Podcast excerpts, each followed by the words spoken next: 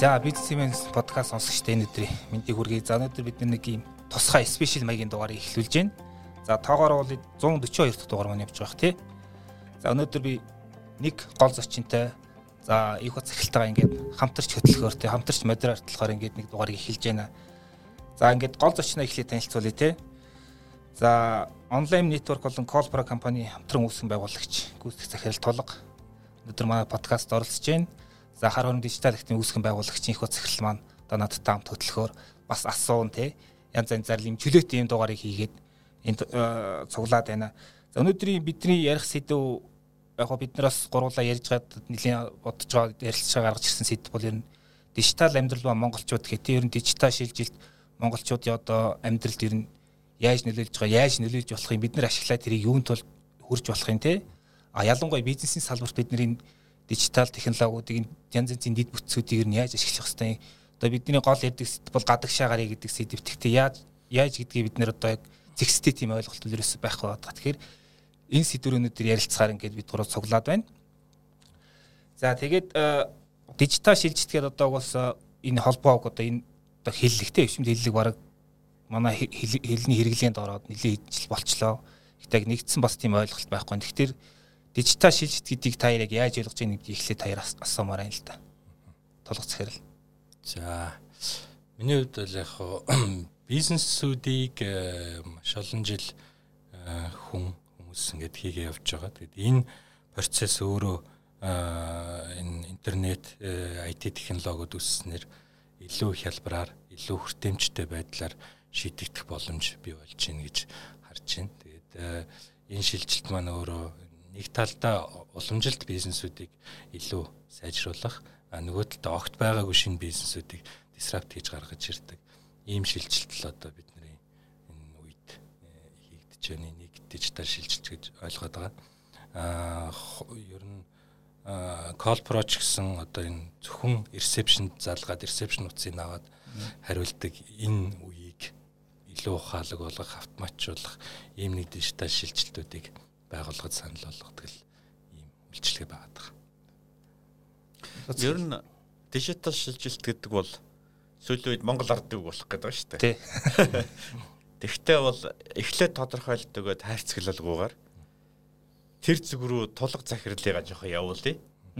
Тэгээд завсарт нь өнгөлөөд төгсгөлд нь би дижитал шилжилт тийг яг хийж байгаа хүн нь өнөөдрийн нэвтрүүлэг тус орж байгаа учраас энэ хүнээс сонссноо би дүгнээд дараа нь хэлье те.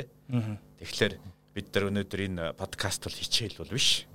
Энэ бол илүү хүнд одоо дараагийн 5 жилд ч гэдэг юм уу дараагийн 3 жилд бизнесээ хааш нь яаж хөгжүүлэх үү гэдэг шин санаа өгөх гэж байгаа. Тэрэнд нь ямар боломжуудыг манай тулга захирлын компани олгож байна ямар саналууд тавьж гэн эдгээр нь бол өөрөөр Монголын шинэ үеийн бизнесмэнүүдэд чухам энэ компани яад тус болох юм гэдгийг бас бид нар сонсох хүсэлтэй байгаа шүү дээ. Энийг ярьсны төгсгөл тэгээд лайм нэтворк мань одоо Төв Азийн зах зээл рүү гарах гад одоо гарчлаа л баг тий. Тэгэхээр ер нь яг Call Pro гэдэг Lime Network гэдэг энэ компаниуд нь одоо яг дижитал шилжилт гэдэг энэ концепц хүрээнд яг ирээдүйд энэ амьдралыг нь яаж өөрчлөх гэдэг байгаа юм. Хаашаа чиглээд байгаа гэдэг дээр та жаахан тодорхой. Бас нэг тодруулчих. Lime Network Colpro хоёрын ялгаа нь юу юм тий. Аа Colpro компани 2014 онд байгуулагдсан. Тэгээ одоо 8 дахь жилдээ явж байгаа. Бидний анхны зорилго бол ерөөхдөө суурин байдлаар шийддэг технологиудыг үүлэн технологид шилжүүлж илүү хямдхан хүртээмжтэй байдлаар байгууллагуудад өгж болох юм аа. Тухайн үед 2014 онд чинь зөвхөн банкуд гэдэг юм оператор компаниуд маш үнэтэй колл центр хэрэгэлдэг. Тэндээсээ авсан датагаа боловсруулж чаддаг гэсэн шүү дээ. Аа тэгэхээр одоо бол зөвхөн нэг пиццаны газар ч гэдэг юм уу жижиг дунд бизнесүүд энэ датагаа ашигладаг болно гэсэн ийм зорилгын хүрээнд эхэлсэн одоо нэг 1800 орчим байгууллагуудад үйлчлэгээ үзүүлээд тэдний датаг боловсруулад ингээ явчих. Аа байгууллагын үйлчлэгээ явуулдаг хэсэг нь. Аа онлайн нэтворк маань бол хувь хүнд чиглэсэн бид нар харилцаа холбооны үйлчилгээг илүү дижиталжуулж болох юм байна. Зөвхөн утсаар ярьдаг биш те утсаар яринга илүү дижитал үйлчилгээнүүдийг хүмүүст хүргэж болох юм байна гэдэг шийдлийг боловсруулад хувь хэрэглэгчдэд хүргээд одоо нэг 20 мянга орчим харилцагчтай. Тэгэхээр нэг нь байгуулгын үйлчлэгээ нөгөөх нь хувийн үйлчлэгээ гэсэн ийм хоёр үйлчлэгээ байгаа. Гол зорилго маань бол бид нар байж болох бүх датаг цуглуулна. Бүх датаг ангилна. Тэгээ тэрийг тухайн байгууллагад боловсруулж өгнө л гэсэн ийм зорилготой. Тэгээ датанд суурилсан бизнесүүд гэдэг ийм концепцэл харилцагчдаа санал болгодог. Өөрөөр хэлбэл 10 жилийн дараа 20 жилийн дараа та хүн компани юм дэгвэл яаж төсөж байгаа гэсэн үг. Аа 20 жилийн за 10 жилийн дараахаар бид нарт бодож үзвэл нэг хүн утсаар тухайн байгууллага руу холбогдоход тэр компани тухайн хүний 360 градусын мэдээлэлт бүх мэдээлэл өмнө яах гэж холбогдчихсэн хинтээ ярьж ирсэн те ямар мэдээллүүд авч ирсэн гэдэг энэ бүх мэдээллүүд те зөрүүлээ тэр хүний тухайн байгууллага маргааш нь маркетинг хийхдээ тэр хүнийг онилсан маркетингүүд хийж болдог гэдэг байдлаар ерөнхийдөө тэр хүнтэй холбоотой бүх мэдээллүүдийг тэр компани цуглуулж чадна гэсэн ийм концепц явж байгаа. Ер нь тулга захирлын яриаг үргэлжлүүлээ л та. Үйлдэн технологи гэж интернет дээр суурилсан технологи гэдээ ойлгочих болно. Бүх мэдээлэл нь интернет хадгалагддаг. За дээрэс нь бол Монхер Колпро компани үйлчилгээ бол компаниудад зах зээлийг мэдрэхэд хэрэглэгчээ ойлгоход ялангуяа тэдний хүсэл зорилгыг одоо алхам алхмаар улам таньж улам сайн үйлчлэхэд зориулж байгаа шүү дээ. Тэгэхээр энгийнээр хэлбэл орчин үед 10 жилийн дараа тэр тусмаа мэдээлэл бол мөнгөтэй адилхан болж байгаа. Өөрөөр хин мэдээлэлтэй байна, хэн банкнда мөнгөтэй байна, үндсэндээ адилхан. Магадгүй мэдээлэл нь илүү. Тийм учраас орчин үеийн хөрөнгө оруулалт бол компаниуд бол зөвхөн байшин барилга тоног төхөөрөмжөөс илүү мэдээлэлээ цуглуулж байгаа. Тэгэхээр энийг бол одоо энгийнээр хэлбэл дата одоо зүйрлж хэлбэл одоо өнөөдрийн арилжааны банкудтай адилхан датаны том банк байх нь тэр банк руу хүмүүс ажиллах нь тэр үйлчлэгийг бол манай Colpro, Lime эдэр хийж байгаа гэсэн үг шүү дээ. Тэгэхээр мэдээлэл гэдгийг зүгээр ганцхан үгээр хэлэхэд зөвхөн утсаар ярих биш, зөвхөн текст биш.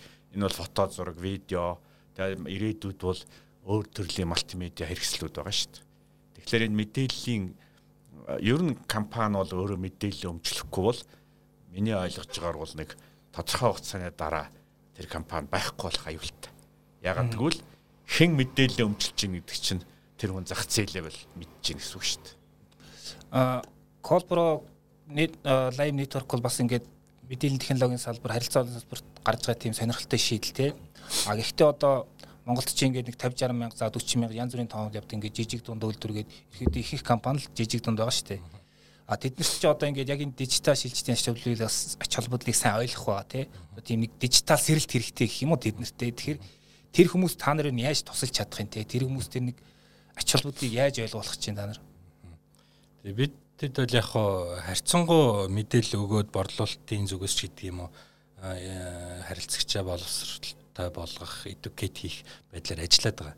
Аа илүү органикаар явж байгаа нь юу вэ гэхээр бид нар ч яг 10 тоолж үзэхэд 17 секторын 1800 компани байгаа. Ингээд түүхээ харахаар бид нар юу болсон гэхээр нэг секторын том компани орж ирээд эсвэл дундч байж магадгүй те.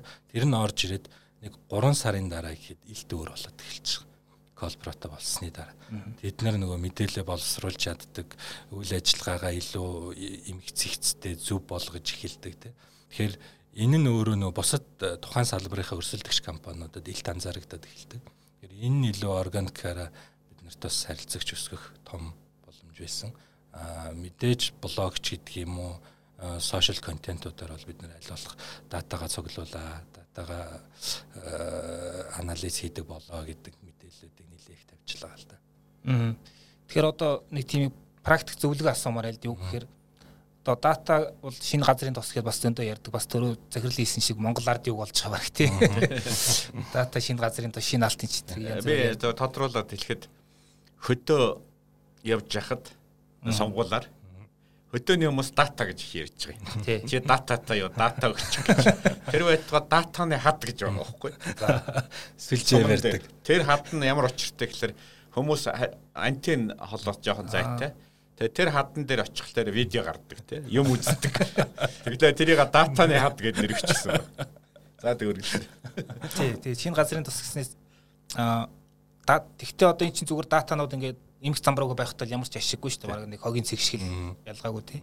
А тэднийг боловсруулахдаа бид нэг учраа олохгүй гэж байна тий. Тэгэхээр одоо яг гэдгийг одоо бахаал нөө жижиг дунд гэж ярих гэдэг л дээ. Тэр компаниуд ядаж анхан шатны төвшнийг датагаа 100 удирдахад юун дээр анхаарах хэрэгтэй юм бэ? Аа тий манахаас бол янз янзын open source гэдэг юм уу илүү хямдхан үнгүй хэрэгжилж болох төлөвүүдийг байгууллагуудад санал болгочих. Та нар дуудлагынхаа мэдээллийг ийшээ оруулад ингээ ашиглаараа гэдэг одоо HubSpot байна. Монголын Erxis байна. Тэгэд энэ олон төлөвүүд рүү дуудлагынхаа датаг оруулчих юм бол хэрэглэгчийнхаа өмнө хизээ яаж ирж исэн тэр бүх мэдээллүүдийг хянч чадсан шүү гэд тэр мэдээллүүд өгч байгаа. Зүгээр энгийн жишээ гэхэд одоо нэг компани 100 доллар Facebook дээр төлөөд Монголд байгаа Улаанбаатарт байгаа бүх хүн рүү реклама цацъя гэд цацж байгаа.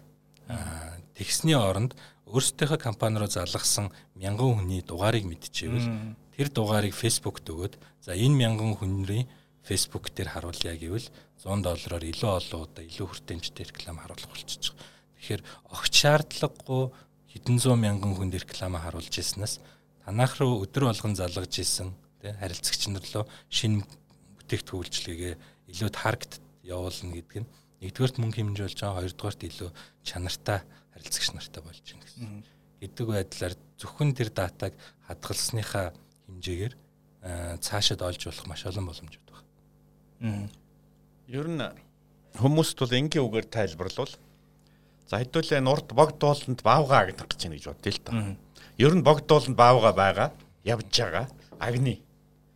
За бид нар бол одоо богдуулыг харж байгаа тий. За тэгвэл хэдэн полимотор буудвал тэр баавга оногдох бол магадгүй 10 мянгуудаа буудвал оногдох уу? 100 мянган оногдох уу? А гэтэл баавгаагаа яг тод харж байгаа. Яг мэдж байгаа бол нэг сумал хангалттай шүү дээ. Тэгэхээр өнөөдрийн зар сурталцгаа бол үндсэндээ баримжаагаар буудаж байгаа байхгүй. Ерөнхийдөө 100 мянган хүн рүү буудчихъя Түн дотроос манай нэг 1000 хэрэглэгч оногдож магадгүй гэж байгаа шүү дээ. Үлдсэн 99900 юу гэдэг 99000 сум нь бол зарлага. Тэгэхээр энэ дата цуглуулна гэдэг чинь алхам алхмаар яг өөрийнхөө хэрэглэгчдийг таньдаг болоод бусдыг нь ялгаж гин гэсэн үг. Тэгэхээр маркетинг дээр нэг юм үг байдیں۔ Маркетинг бол хэрэгтэй хүнээ олох гэж ихэнх хүн андуураад байдیں۔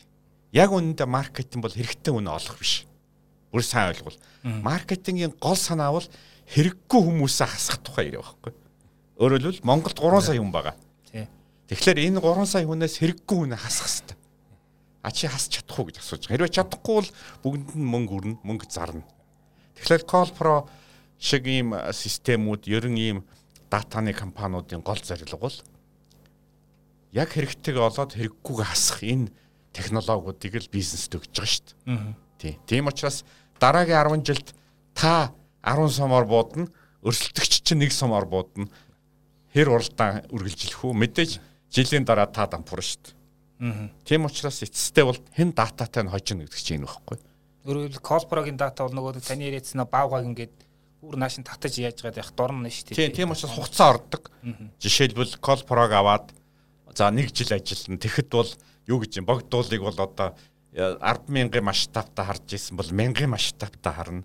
За дахиад нэг жил ажиллахаар 100-ын масштабтай харна. Гэх мэтлэн Монгол жижиггүй учраас 3-аас 5 жил ажилласны дараа таавал магадгүй Улаанбаатарын өөрийнхөө юу гэдгийг үйлчлэгч бүх хүнийг нэрээр навгаар навгаа хөвгттэй хизээ юу авдгийг мэддэг болно гэсэн үг байхгүй.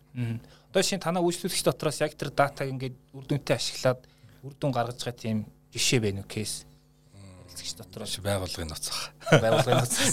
Мэдээж тийм. X гэдэг компани тэгж байгаа. Компаниуд бол тий яг бүгд л ашиглаж байгаа. Э, мэдээж борлуулалт их их компани бол борлуулалтаа л эмгдүүлэх гэж байна. Тэгэхээр яг Colprog-ийн тэр нэг дата үйлчлэгийг борлуулалтыг хэдэн хөвч гэдэг юм уу ер нь яаж яаж нэмэх боломжтой вэ? а яг мэдээж бид нар нөгөө байгууллага талаас бол танаа орлого хэдээр нэмэгдүү гэж асууж сонирхож байгаагүй. А биднэрт хандж байгаа ирж байгаа хүсэлтүүд нь юу вэ гэхээр за бид нар бол одоо хэрэглэгч нэг ингээд ялгаад авчиж чаддаг болчихлоо. Одоо энийг нь яаж ялгаж авах вэ? Тэ? Одоо ингээд ялгахсан хэрэглэгч рүүгээ бид нар яаж илүү оновчтой маркетинг хийх үү гэдэг ийм хүсэлтүүд бол маш ихээр ирдэг. Тэгэхээр тэр нь бол илүү нөгөө 100 мянган сум буудах байсан бол гэдэг асуудлын бүх компанид л 10 10 мянган сумны боломж байгаа тийм. Тэгэхээр энэ 10 мянга бид нар яаж зөв зарцуулах вэ гэдэг чинь яг нөгөө маркетингийн багийнхны л толгойн өвчин болчихж байгаа юм. Тэгээд тэднээс их хүсэлтүүд ирдэг. Илүү энийг яаж оновчтой болгох вэ гэдэг. Тэгэд одоо манай дээр ер нь харилцагч гарч байгаа хувь бол маш бага л да churn rate нэг хоёр тий болж байгаа хөө үйлчлэгээнээс татгалзаад болж байгаа. Энэ хувь бол маш бага байдаг. Тэгэхээр 1% орчимтай.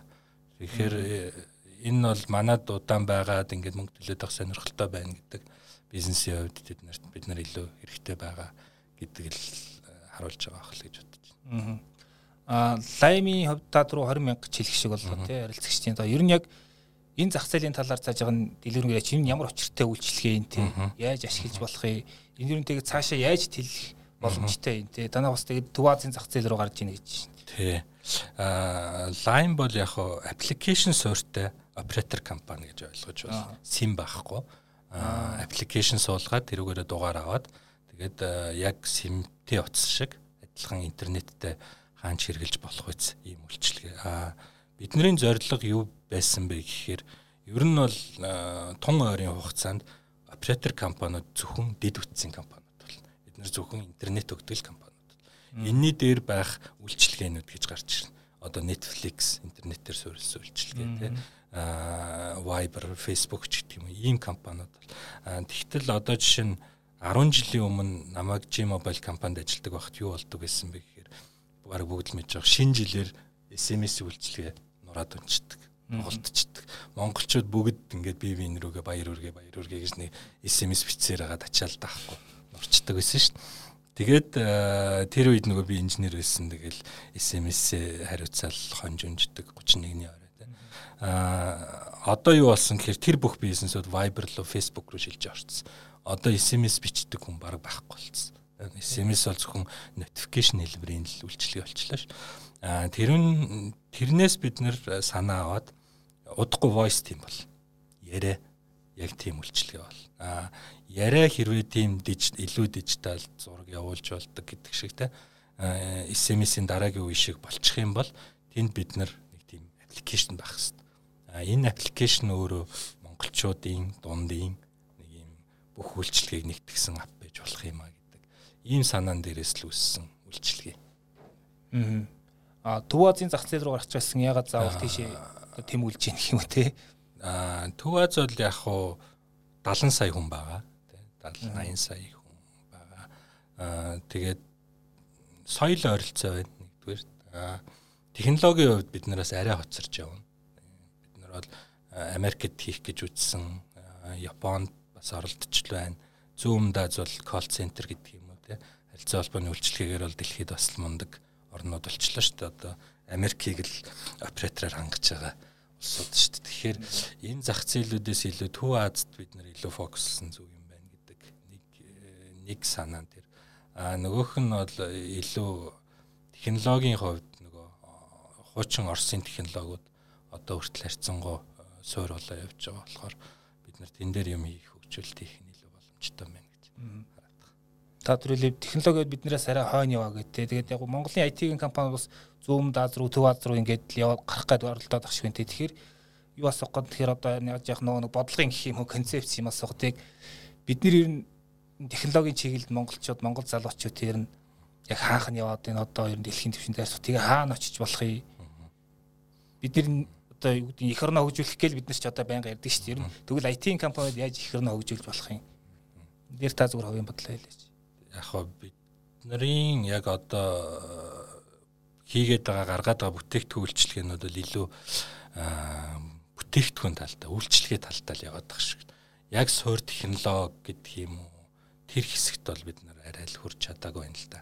Тэгэхээр одоо энэ нөгөө үйлчлэгч нэг хэдэд дувааж байгаа дэд бүтцийн бизнесүүд аяас гэж нэрлэдэг байгаа. Тэгээ платформын бизнес гэдэг пас гэдэг. Тэгээ тэрний дээр байгаа SaaS гэж софтверыг бид нар үйлчлэгээ болгож зараад. Тэгээд софтверыг үйлчлэгээ болгож зарж байгаа энэ хэсгээр бол монголчууд харьцангуй дажгүй явж байна. Ялангуяа финтекүүд дээр ч тэр аа яг платформыг юм уу дид бүтцийг э, бид нар ороод өөрчлөөд байгаа юм бол нэг сайн ахгүй байх шиг байна л та. Тэгэхэд бас нэг том асуудал нь хүний нөөцийн дутагдал байна. Одоо жишээ нь юникорн болцсон компаниудыг харахаар юникорн болоход нэг 200 ажилтан байх шиг баг нэг компанид. Тэ 200 ажилтнтай бол нэг юникорн болчдөг нэг дэлхийн жишг баг шиг баг. Тэгэхэд 200 чадварлаг ажилтнтай болох гэдэг чинь өөрөө Монголд бас том асуудал болчихж байгаа байхгүй. Тэгэхээр тэр нэг хитэн барьерууд байна. Тэгэхээр ерөөхдөө нийлжил явахгүй бол бид нар олон улсад гарахад бас их төвхтэй. Нийл хүсэл ер нь хэр вэ? Дайжгүй. Дайжгүй. Одоо тэгээ нийлэхгүй гэдэг яах вэ? Нийлэхгүй бол гарахгүй. Unicorn гэдгээ тайлбарлахгүй. Тий, тэрбум доллароос дээш үнэлгээтэй нэг бүтээгдэхүүнтэй. Тий, нэг бүтээгдэхүүнтэй компаниг Unicorn компани. Тэр Unicorn гэдэг бол грекийн одоо юу гэдэг манайхаар бол стиг бормоор. Стиг бормоор гэхдээ энэ юутай эвэртэй тий. Хамар дээр эвэртэй. Үлгэрийн морь шүү дээ. Тэгэхээр яагаад Unicorn гэд нэрлэж байгааг бол тодорхой нэг бүтээгдэхүүнээр тухайн дэлхийн зах зээл дээр бие тааж гарч ирж байгаа байхгүй. Өөрөөр хэлбэл 1 тэрбум доллар гэсэн санхүүгийн үнэлгээ нь тэр. А гэхдээ нөгөө талаасаа бол үндсэндээ бие дааж гарч ирж байна гэсэн үг. Тэгэхээр Монголоос үнэхээр ялангуяа энэ мэдээллийн технологи програм хангамжийн чиглэлд бол толго захирал хийж байгаа үнэлттэй. Энэ бүгдийн цаа талд дэлхийн орнууд үндсэндээ чадвараараа л өрсөлдөж байгаа. Яг л технологи бол үндсэн дэлхий дээр орон оронд бол хэдийгээр одоо тэргүүний орнууд зарим технологиудаа нууцлаад өрсөлдөж байгаа ч гэсэн Unicorn болох дэлхийн 1 тэрбум доллартай компани болох хэмжээний технологиуд бол ихэнх нь нээлттэй хинж ашиглаж болохоор хэлбэл дэлхийн тахны дундын одоо наав хаа болцсон байгаа шүү дээ. Тэгэхээр энд оролцохын тулд үндсэндээ бидэрт бол хаагдах боогдох юм бол байхгүй. Ганцхан чадвар л байгаа. А тэгэхээр тэр чадвар бол үнэхээр 200 сайн мэрэгчлэлтэнтэй болохын тулд яах хэрэгтэй вэ? наадсах нь 2000 дунд зэргийн мэрэгчлэлтэн хэрэгтэй 20 мянган нийт мэрэгчлэлтэн хэрэгтэй. Энд чинь нөгөө пирамид буюу уулын оройнд 200 гарна шүү дээ. Тийм учраас өнөөдөр Монголд бол энэ чиглэлийн зорилго тавихад бол дахиад нөгөө бидний уйлыг болсон ярьдаг боловсролын боловсролын асуудлууд яг хоол өдөр тулчиж байгаа. Өдөр бүрийн хэрэглээ бидний амьдралыг бүтээдэг хайртай хүмүүсээ халамжлан бяцхан үрээ жаргалтай өсөхийг харах нь миний амьдралын үнц юм. Өртчлэн сэргийлэх боломжийг цогцлоосон. Таны эрүүл мэндийн туслах Boirer Brand. Эрүүл хийхийг хамтдаа эрхэмлэе. Аз фарм. Гэхдээ манай IT-ийн залуучууд ч бас ерөөхдөө чадварын хувьд бол гайгүй гэж яригддаг шүү дээ бас тийм энэ дийлэн технологид ажиллаж байгаа. Гэтэ цөөхөл л дээ. Аа. Тэрхий цөөхөл байна. Тэгээ одоо за нэг 10 компани өрсөлд юникорн болохоор өрсөлдөж гин гэж бодоход тэнд нэг нэг компани дээр нэг 30 40 очиж суудсан байлаа. Гэхдээ л чин интикийн нэг компанид өрсөлдөх ямар ч боломжгүй байна. Тийм. Ер нь бол нэгдүгээрт бол бид нар өнөөдөр бол өөрсдийгөө бас зөв ярих хэрэгтэй. Бид нар бол гар урлалын төвшөнд явж байгаа. Өөрөөр хэлбэл нэг гуталчин одоо юу гэдэг годомжинд гутал засвар хийгээд а гутлын үйлдвэр болохын тулд тэр чинь үйлдвэржих хэрэгтэй, инженерчлэх хэрэгтэй, конверт болох хэрэгтэй. Тэгэхээр долоон буудлын гаражт нэг машин угсарч болно л доо. Гэхдээ Mercedes-Benz төрсөлтнийг үйлдвэрч үйлдвэр хэрэгтэй. Тийм учраас өнөөдөр Монголд энэ мэдээллийн технологийн салбар, програм хангамжийн салбар үйлдвэрчхийн тулд үнэхээр ардаа боловсролын болон саяны боловсрогчны том бааз хэрэгтэй л дээ.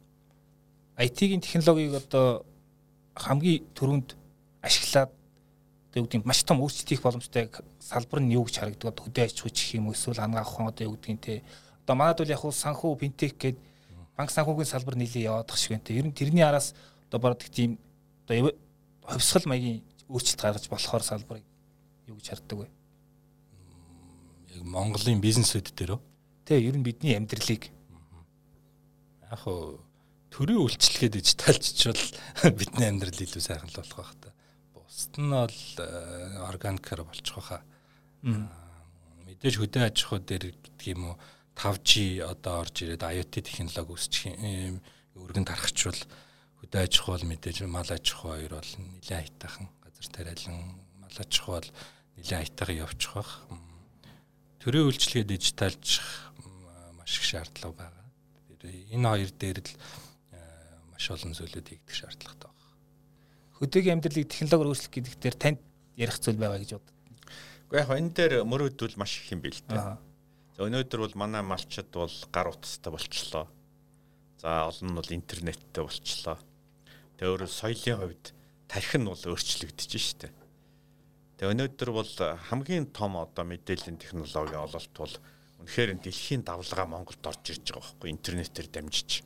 Бид нар өөрсдөө ч мэдэхгүй өнөөдөр нэг дөрөв настай ач охин маань эмээтэйгээ видеогаар яриа сууж байгаа юм тий. Тэдний хувьд бол бидний 10 жилийн өмнө мөрөөд чадахгүй байсан технологи өнөөдрийн хүүхдүүдэд бол тоглоом нь болчихсон. Тэрийг унтраач бол ууралж байгаа байхгүй. Тэгэхээр өнөөдөр бол удахгүй Монголын малчид худалдаа ингээд мэдээлэл төрөлж эхлэхээр нэг сонин юм явагдана. Юу вэ гэвэл монголчууд бид нэг зүйлийг жоохон удаан хийгээд байгаа юм. Яг энэ зөөр удаан оршихгүй байх үднэс. Бид нар хувь хувийнхаа юм шийдэд байгаа хэрнээ салбарын болон зах зээлийн асуудлуудаа шийдэж чадахгүй байхгүй. За хөдөө айлгийн ихэд үнэхээр хөдөөгийн малчин маха эцсийн хэрэглэгчтэй өөрөө гэдэг юм хоршоол байгуулад хүргэж чадахгүй. Заавал дундуур нэг механикаар өөр хүмүүс орж ирээд үнийг 3 дахин өсгөөд ингээд зах зээл чинь бол энгийнээр хэлбэл юм деформацтай гажигдсан зах зээл үүсэт нь шүү дээ. Тэгэхээр орчин үеийн хавтгай дэлхий гэдэг маань үндсэндээ дэлхий бөөрөнгөө гэж хавтгай болцсон тухай яриа биш. Энэ бол бүх хүн бүх хүнтэйгээ шууд холбогдох тухай яриа байхгүй. Монголын бүх компани бүгд хоорондоо холбогдно. За жишээлбэл тулга захирлаас би Calprog авна. Өөр X гэдэг хүнээс би нөгөө юм авна. Ингээд би бол бүгднтэй нь яг өөрийнхөө компани шигт харьцаад ажиллажтвал бид нар нийлээд монголчин дэлхийд төрөл бүрийн том компаниуд гарч иж чадна. А зүгээр асуулт бол өнөөдөр бид нар бол тус үрдээ ажиллаж чадж байгаа энэ бүгдийг нийлүүлдэг технологи нь л одоо хэрэгтэй байхгүй. Тэр нь яг өнөөдрийн төвшөнд бол ингээ колбро шиг үүсч эхэлж байна л та. Lime одоо Facebook бол жишээл монголчуудыг нийлүүлчихлээ шүү дээ. Яг энэ шиг өнөөдөр компаниуд яагаад нийлэхгүй байгаа гэдэг асуулт байна. Харин тий. Тэгээ энэ компаниуд нийлээд төрөлжөөд тэгээ хоорондоо хайрцагч чадах нь хайрцаглаад үйлдвэрлэж чадах нь үйлдвэрлээ зөөдгөн зөөгөөд зардган зараад сурталчдган сурталчлаад ингээд төрөл төрлөөрөө одоо юу гэдгийг мэрэгшээд дэлхийн түвшинд ажиллаад эхлүүл Монголын компаниуд утахгүй гараал ирнэ. А ганцаараа энэ бүгдийг хийнэ гэдэг бол маш хэцүү шүү дээ. Бараг боломжгүй байхгүй. Өнөөдөр Монголын хамгийн том компани ч ганцаар хийж. Тэгэхээр одоо энэ дэр нөгөө нэг мөнгө санхүүгийн асуудал бас ялч холбогдох бах л та. Юу гэж асуух гэхээр 18 онд Колбро чинь Японы хөрөнгө оруулагчаас 1.1 сая долларын хөрөнгө оруулалт авч ирсэн. Тэгэхээр яг гадаад бол бид нар бид ингээд нөгөө нэг венчур дэд бүтсэн аягүй сайн ажилтдаг ингээд компаниг ирээдүг нь хөдөлж явах маягаар ингээд одоо баг бууцаа тавиал мөнгө тавиал тэгээ ирээдүйн цэнээс мөрддөг те а манад болохоор ингээд нэг юм хөрөнгө оруулах соёл чих юм юу чих юм те нэг тийм ерөөс нэг байдгүй тэгэхээр энэ хөрөнгө оруулалтын ер нь яах вэ гэж асуух гэдэг юм л те мөнгө ханаас алгаа те бид нэр гадныхны мөнгийг яаж одоо мөнгийг нь сонирхлыг нь яаж татах вэ гэж асуух гэдэг юм бид нарт нэг жишээ эрэхтэй байх л та. Нэг юм хөрөнгө оруулалт аваад амжилт олцсон тий. Тэр мөнгөтэй хүмүүс чинь дэлхийд даяар л мөнгө ээж боломж байгаа шүү дээ. Тэгэхээр тэд нар за эднийд хийчвэл эднэр нэг арай миний мөнгийг тийшээ хийснээс илүү өсгөх магадaltaй гэдэг. Тэд нар ч гэсэн бас л боцоо тавьж байгаа улсууд юм чинь. Аа Японоос тэр хөрөнгө оруулалт авч явах үе бол яг Монголд нэг их стартапууд хөрөнгө оруулалт авдаг байгаагүй. Тэр соёл байгаагүй. Сүүлийн харин нэг хэдэн жил уайтайхан болчих шиг боллоо шүү дээ. Тэгэхээр нэг талдаа нөгөө технологийн компаниуд маань үр дүн гаргах хэрэгтэй байгаа. Үзүүлэх үзүүлэх юм байх байна. Тэрнээс биш нэг хэдэн презентацийн даваал шоу хийгээд мөнгө аваад идэг гэж болохгүй шүү дээ. Энд чинь нэг 3 4 жилийн дараа тэгэл бүр хинч мөнгө хийхэ болчих واخ. Аа харьцангуй одоо мөнгө авцсан байгаа хэдэн компаниуд бол дэж үр дүн үзүүлээд байна гэж харж байгаа. Анд глобал бол жишээ нь маш сайн явж байна те манахаас харьцангуй ингээд хичээгээд явж байгаа Эрксэс байна. Тэгэд иймэрхүү э, үзүүлэх юмаа л бид нар олон болохгүй бол одоо нэг их тийм презентацэнд ч юм уу тоонд хурддаг хүмүүс юм байхгүй болсон баха. Аа. Ус төрч туурцсаар байгаа бүр туурцсан. Одоо бид нар ч нөө бизнесийн салбарыг ярихдаа ялангуяа IT-ийн салбарт аяг яригдан экосистем гэдээ ярьдаг шүү дээ. Тэгээд энийг зөвөр та одоо нэг энгийн үгээр чих юм бэ те экосистем гэж юу юм тэнд нь юу юу гэдэг гэдгийг энгийн үгээр тайлбарлал. Миний ойлгож байгаагаар бол тодорхой санаатай тодорхой чадвартай нэг хэсэг бүлэг хүмүүс байхад тэрийг эцсийн бүтээгдэхүүн болгож чаддаг бүтэн циклийг л экосистем гэдэг ашиг байна. Тэгэхээр төрөний инкод захирлыг хэлдэгээр малчин хүн ингээд малаа эцсийн хэрэглэгчдэд өгөхийн тулд бүх юмыг ганцаараа хийдэг биш те. Нэг тийм экосистем байвал хийнд намар байгаа. Жишээ нь үнэхээр сайн идеятай код бичдэг хүн байвал тэр хүн мөнгө хайж явмааргүй байна. Мөнгө нь бэлэн байж идэг. Зардаг маркетингийн баг нь бэлэн байж идэг. Сэлс нь бэлэн байж идэг ч гэдэг юм. Ингээд үе шатуудаа бүгд хувааж аваад тэр нь компани эзэмшлийн тодорхой хувьд аваад ингээ явдаг л ийм бүтц рүү орохгүй бол одоо ерөөхдөө нэг программист хүн компани байгуулах гал баг насаа хилээж байгаа шүү дээ. Юу нь бол зөвхөн программист биш л те. Нэг машин барьдаг хүн бол өөрөө машина бариад, өөрөө хогоо цэвэрлээл, өөрөө машина засаал, өөрөө хүндээ сурталчлал, өөрөө баазын дарга хийгээл ингээд товчоор хэлбэл ганцхан жолоочтой ганцхан машинтай бүхэл баач шиг ажиллаж байгаа байхгүй. Такси баач шиг те. Гэтэл яаж амжилт олох хэцүү шүү дээ. Гэтэл тэр хүн бол яг нэг юм дээр төрөлжөөд одоо захирал хийж чаддаг захирлаа хийгээд машин засч чаддаг засаад одоо юу гэдэг жолоод чаддаг жолоодод ганцхан энэ бүгдийг нийлүүлээд бас удирдах чаддаг менежер хэрэгтэй. Тэгэхээр бид нар бол үнэхээр багийн тоглоомонд дэлхийд орно. Одоо Колпро бол дараагийн Киргиз рүү явж гин гэж байна. Энэ цаа талд бол юу байна гэвэл бид нар дэлхийн зах зээл дээр ганцаа гарч чадахгүй шүү дээ. Дандаа эн чинь багийн тоглоом. Энгийнээр хэлбэл дэлхийн хөлбөмбөгийн аваргын тэмцээнд орохын тулд наадсах нь 10 11 хөлбөмбөгч хэрэгтэй. За дээрэс нь одоо солилцооны дахиад 11 хэрэгтэй. За 22 хүн хэрэгтэй. Дээрэс нь эмч хэрэгтэй.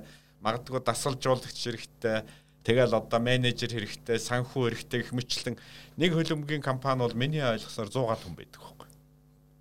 Тэгжээж хөлбөмбөг тоглох тухай ярихаас биш. Өнөөдөр би би ер нь мундаг зураг тарсаар агаад гой хөлбөмбөгт тоглолцлоо.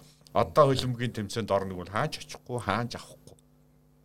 Тэгэхээр өнөөдрийн бидний дэлхийн зах зээл бол дандаа энгийнээр хэлбэл багийн тоглолтууд явж байгаа. Бүр баг багада 100 мянган хүнтэй, сая хүнтэй багуудын тоглолтууд явж шүү дээ. Жишээл Японы Toyota компани машиныг бид нар сөмөр унж ийн. Тэг яг Японд очиод үзэхэд зөвхөн Toyota компани гэдэг нэрийн дор 22 мянган компани юм хийж байгаа байхгүй.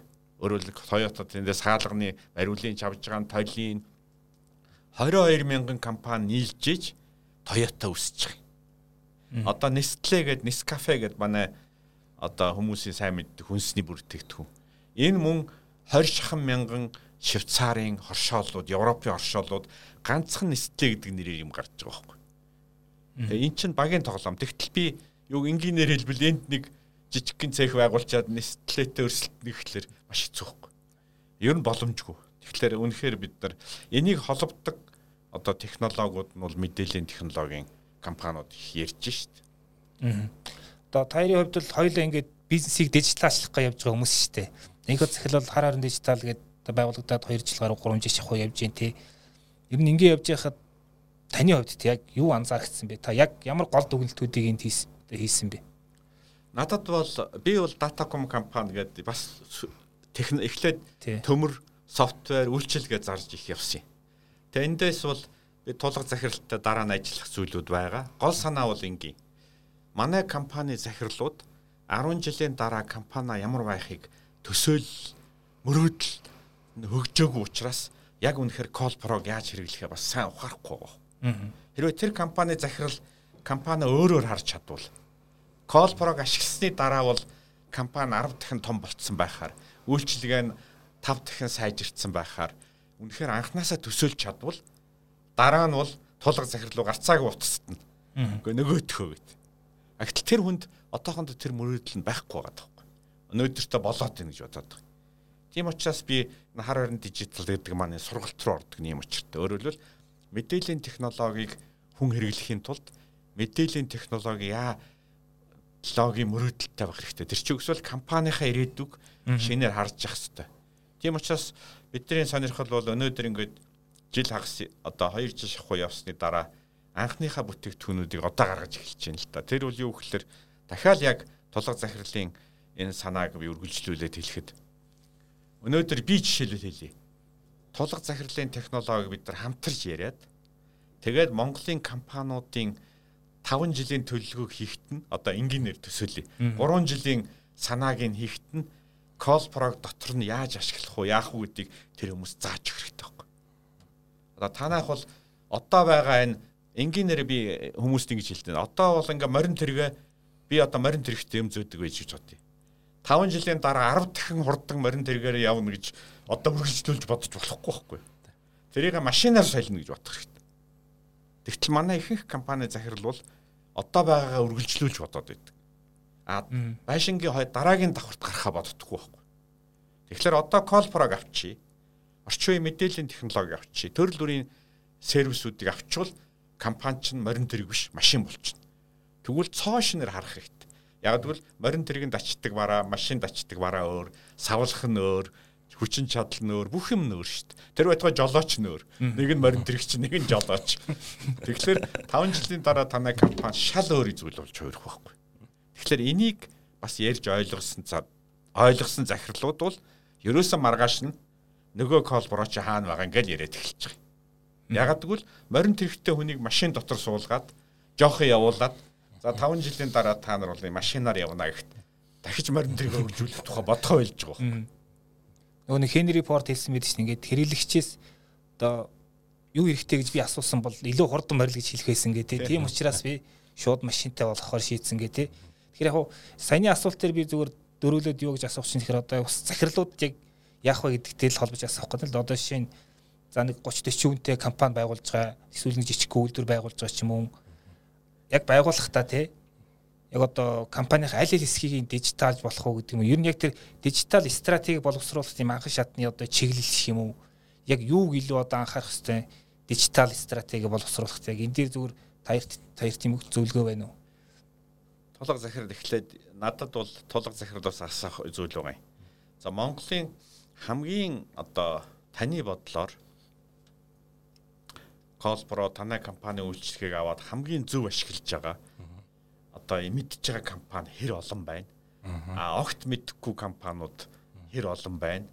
А ер нь танад хамгийн гол саад бэрхшээл.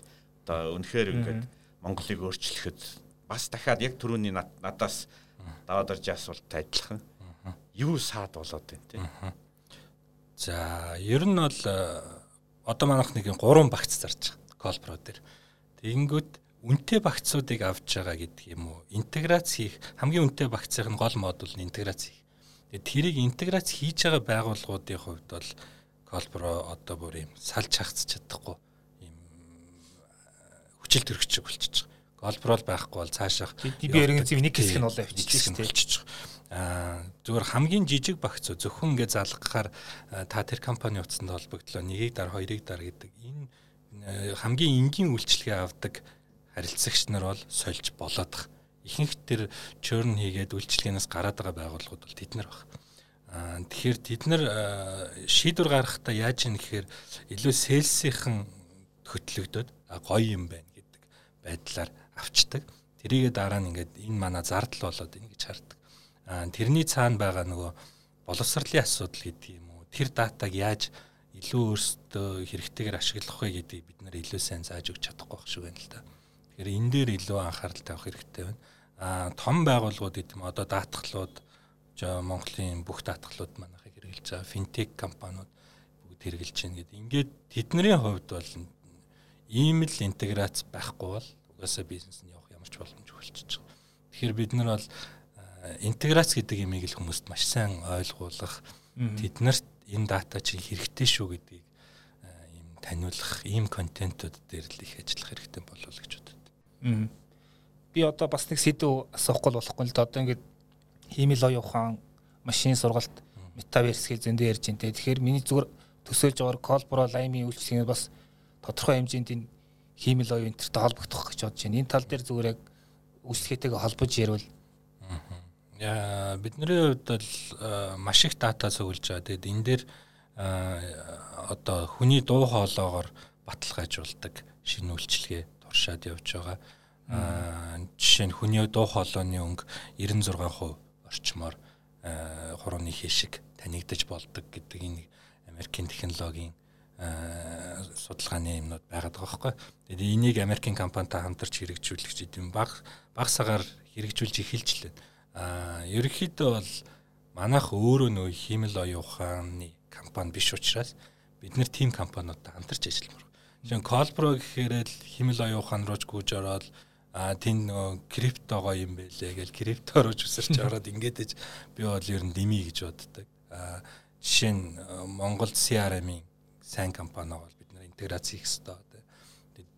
Химэл оюун ухааны одоо чимээгээ чимээгээтэй бид нар интеграц хийж үзсэн. Маш гоё ажиллаж ил гэдэг ч юм уу. Ингиж интеграцчлах л илүү сонирхолтой байдаг.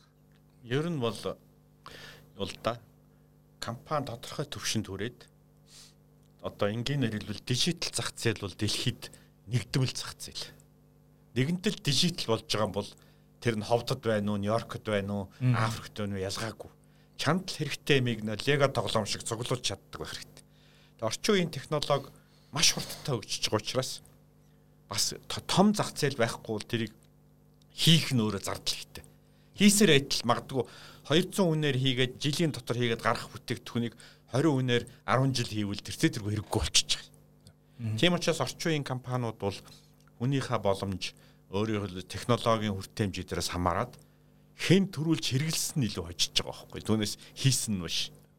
Тэгэхээр өнөөдөр бол яг тодорхой нэг бүтээгдэхүүн дээр илүү төрөлжөөд өөрөөр хэлбэл Colpro бол өнөөдөр ингээд технологи Америкаас аваад зарим хэрэглэгч Киргизээс аваад гэх мэтлэн ингээд холбоо тоглолцож байгаа шүү дээ. Тэгэхээр энийг л бид нар одоо хамгийн одоо нээлттэйгээр хамгийн боломжтойгоор тоглох нь бол дижитал зах зээл байхгүй.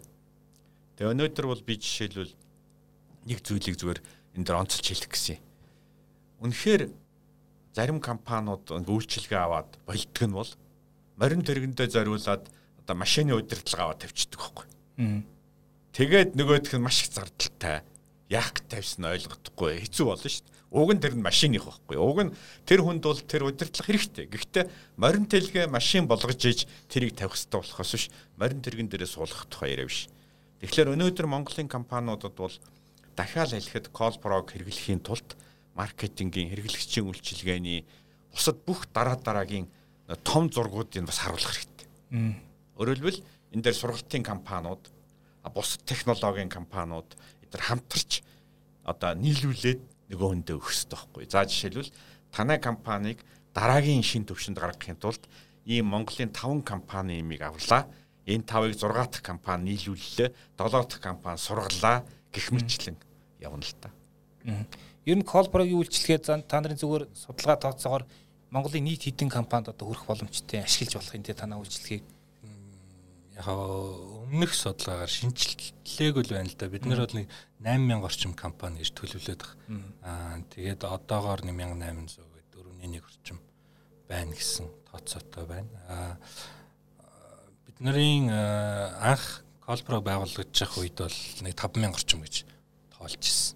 Тэгээд харьцангуй сүүлийн үед дижитал компаниуд илүү олон болж байна, сайжирч байна. Тэгээд 8000 орчим байх болов гэсэн л тооцоо.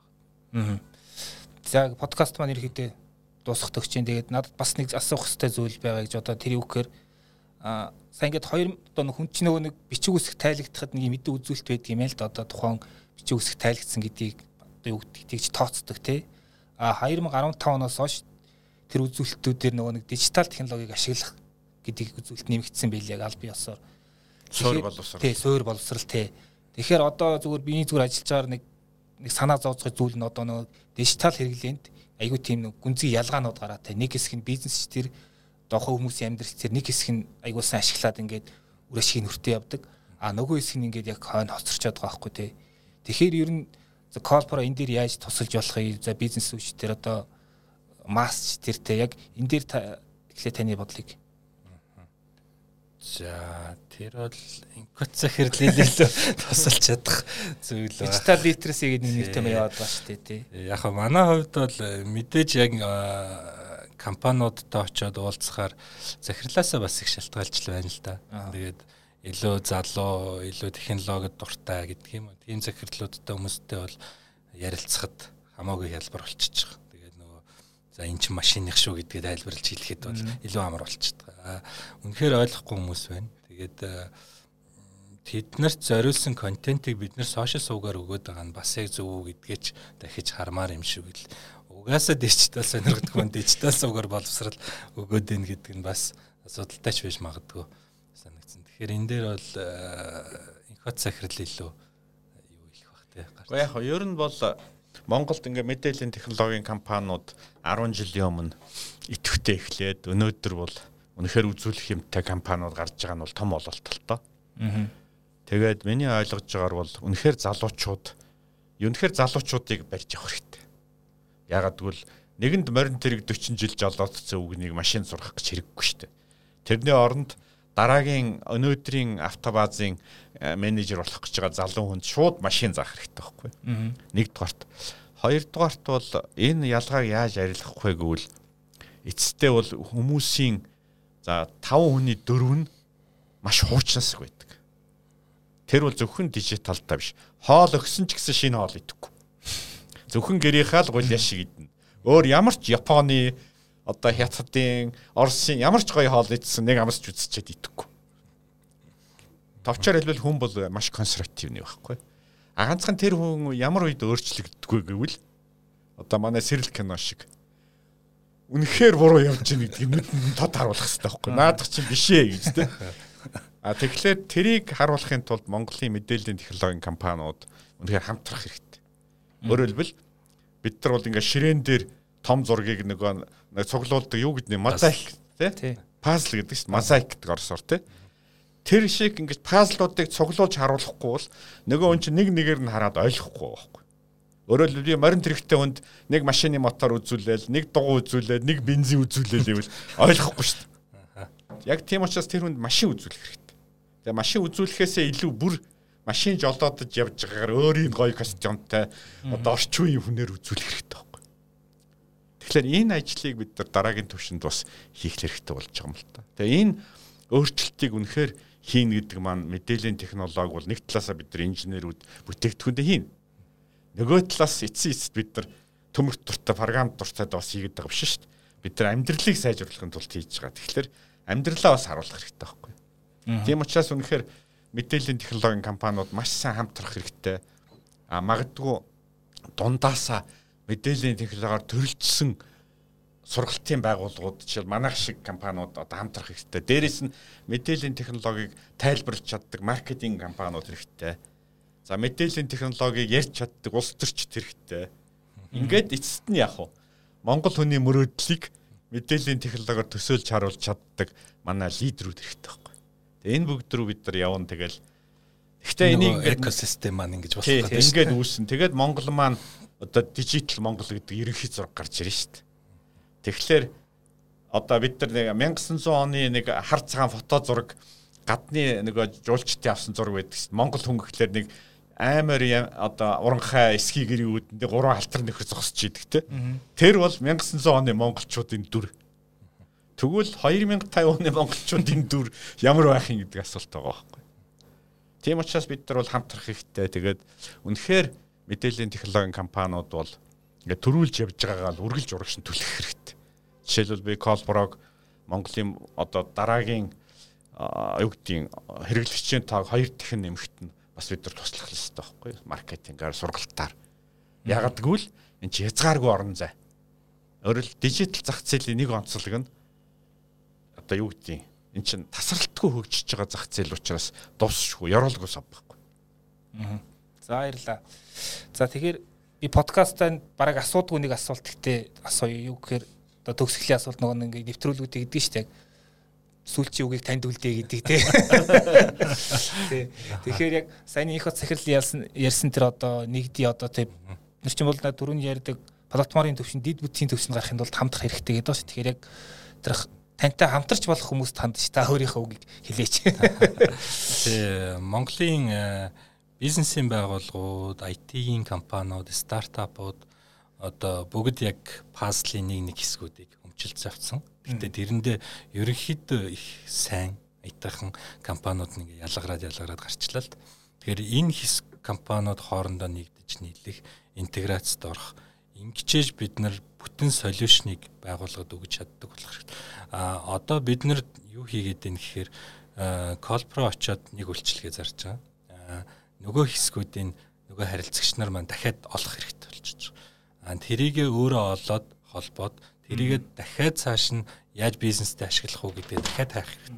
Тэгэд энэ олон процессүүдийг бүтэн болгосон бүтэн үйлчлэгээ явуулж энэ дараагийн Microsoft шиг, Facebook шиг, Google шиг ч гэдэг юм уу тэг бүтэн пакэж санал болгодог ийм компаниуд болно. А тэгж чадахгүй бол бид нар яг энэ Монгол дотроо өөр өөр ингэсэн орон зайгаа эзэлсэн юм л компаниуд болоод 20 жилийн дараа 30 жилийн дараа магадгүй метаверс гарчвал тэд нарт арчигдаад тусгал нэг юм ирээдүй хүлээж байгаа. Тэгэхээр тийм онлайнын хувьд ч колпрогийн хувьд ч бид нар бүх энэ технологиудыг интеграц хийх бусад стартап компаниудаа өрсөлдөхгүй байх, хамтран ажиллах ийм хүсэл байна. Тэгээд төрүүлээд Киргиз ч гэдэг юм уу Төв Аз руу олон улсын зах зээлд явж байгаа энэ жим маань олуулаа нийлээд зам болох байхаа л гэж найдаж байна. За баярлалаа. За бизнесийн подкаст маань энэ төрөйд өндөрлж байна. За манай гол зочин маань онлайн нэтворк болон Колпро компани хамтран үүсгэн байгуулагч одоо гүйцэх захирлаар ажиллаж байгаа тулга захирал орлоо. За мөн их захирлыг хамтран хөтөлсөнд одоо шигтгээнүүд оруулж ирсэн их баярлалаа гэж хэлэх байна. За баярлалаа. За ингээд тав ихний бизнес амжилт хүсье. За баярлалаа. За амжилт хүсье.